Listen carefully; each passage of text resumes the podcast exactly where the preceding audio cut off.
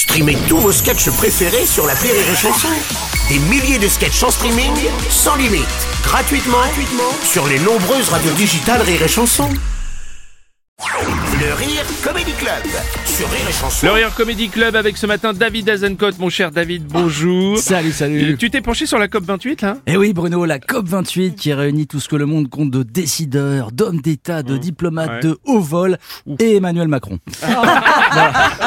Après, bon, je vous apprendrai rien en vous disant qu'elle est aussi pleine de lobbyistes de l'industrie pétrolière et qu'elle a lieu à Dubaï, aux Émirats Arabes Unis, qui exporte principalement du pétrole, du gaz et poupette Kenza.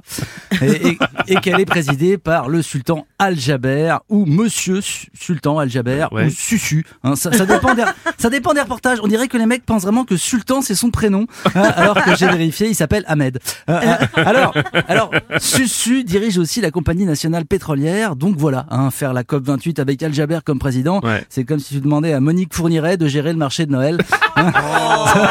il est passé où Timothée? Bah, Je sais pas. Je l'ai l'ai pas vu. Il est où? Je ne sais pas. Beaucoup de spécialistes disent quand même que c'est une bonne chose que les producteurs d'énergie fossile soient associés à la lutte contre le réchauffement. Oui, oui, il y a quand même des gars de l'ONU qui essaient de réveiller tout le monde sur place, comme le secrétaire adjoint de la COP, Simon Steele, qui a dit « Si nous ne donnons pas le signal de la phase terminale de l'ère fossile, nous préparons notre propre déclin terminal et le prix payé le sera en vie humaine. Alors lui, il n'invite pas à Noël, hein, il mettra une ambiance de merde. Alors, m'étonnes. on parle souvent du tonton raciste, mais il y a pire, le tonton réaliste. hein. tonton, tu veux de la dinde? Non, car cette farce qu'elle contient est exactement celle que nous avons jouée à la COP 28. Mais moi, je veux juste voir le Père Noël. Il n'existe pas plus qu'une énergie propre et ses, reins, ses reines sont tous morts de chaud. Voilà. Ouais, non, faut pas On, parle beaucoup de l'innovation euh, euh, de dispositifs pour capter le CO2, ça. Oui, oui, bien sûr, Bruno, change pas de main, je sens que ça vient. Hein Pour rappel, les pays du G20 ont accordé 1300 milliards de dollars de subventions aux énergies fossiles en 2022, un record total. Sans jeu de mots. Non, non, non, les COP, il y a peu de choses dont tu peux à ce point ne plus rien attendre, à part peut-être le mariage, Jean-Luc Mélenchon ou les JO de Paris 2024. Ah bah je, je sens que plus ils approchent, plus ça t'énerve. ça, hein. Ouais, ouais, voilà un autre raout mondial inutile. Euh, Vous avez entendu Hidalgo qui a admis que tout serait prêt pour les JO, sauf les, transports, transports, oui. et l'accueil des SDF.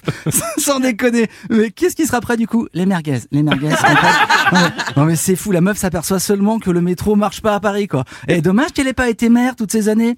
Hein et, et les SDF, vous avez vu, les SDF, ils les envoient à la campagne. C'est, À mon avis, ils les tuent, en fait. Mais si, comme, comme quand ton chien était mort et que tes parents te disaient, non, il est dans une ferme, euh, dans, les Yvelines. Si, si, si. Ah non, le fermier peut pas t'envoyer de photos, non.